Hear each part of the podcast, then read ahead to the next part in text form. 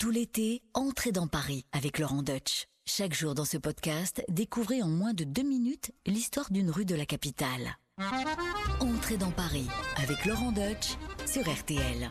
Aujourd'hui, je vous emmène dans le 12e arrondissement de Paris, dans l'Est et même au-delà. Parce que c'est une avenue, une avenue qui nous conduit de la place de la Bastille jusqu'au château de Vincennes en longeant le bois. Et si l'on considère que le bois de Vincennes fait partie de Paris hein, de manière extramuros, alors l'avenue Doménil devient la plus longue avenue de Paris devant la rue de Vaugirard avec près de 6 km 200 s'il vous plaît. Ça je suis bien content qu'il est donc la rue la plus longue de Paris parce que ce personnage, ce général Pierre Doménil est truculent et passionnant et devrait avoir sa place dans tous les manuels d'histoire. Écoutez plutôt.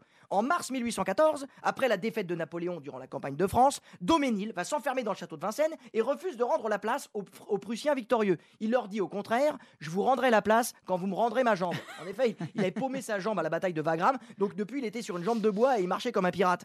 Donc finalement, il accepte de rendre la place au roi de France, il est quand même, il est quand même patriote, donc il rend la place à Louis XVIII, mais de mauvaise grâce, hein, c'est quand même un, un bonapartiste convaincu. Du coup, quand Napoléon s'évade de l'île d'Elbe en mars 1815, bah, les affaires reprennent pour Doménil. Il se réenferme dans le château de Vincennes. Mais comme Napoléon est vaincu à Waterloo par les Prussiens, rebelote, bis repetita, les Prussiens se, re se retrouvent devant Vincennes, demandent au général Doménil de rendre la place. Il refuse, on lui propose un million, il refuse, et il leur dit même Attention, si vous continuez, je fais tout sauter et on se rencontrera en l'air. Finalement, c'est à nouveau Louis XVIII qui arrive à avoir raison de ce, de ce farouche général. Il le met même en retraite parce qu'il est vraiment indomptable et intraitable.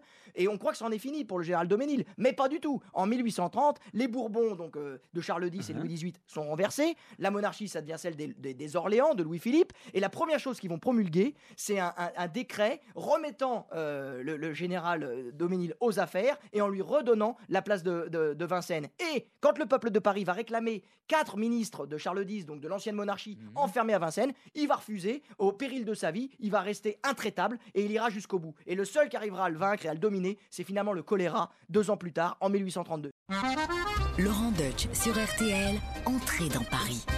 Merci d'avoir écouté ce podcast. Pour découvrir tous les épisodes, rendez-vous sur l'application RTL, sur rtl.fr et toutes nos plateformes de podcast partenaires. N'hésitez pas à nous laisser des notes et des commentaires.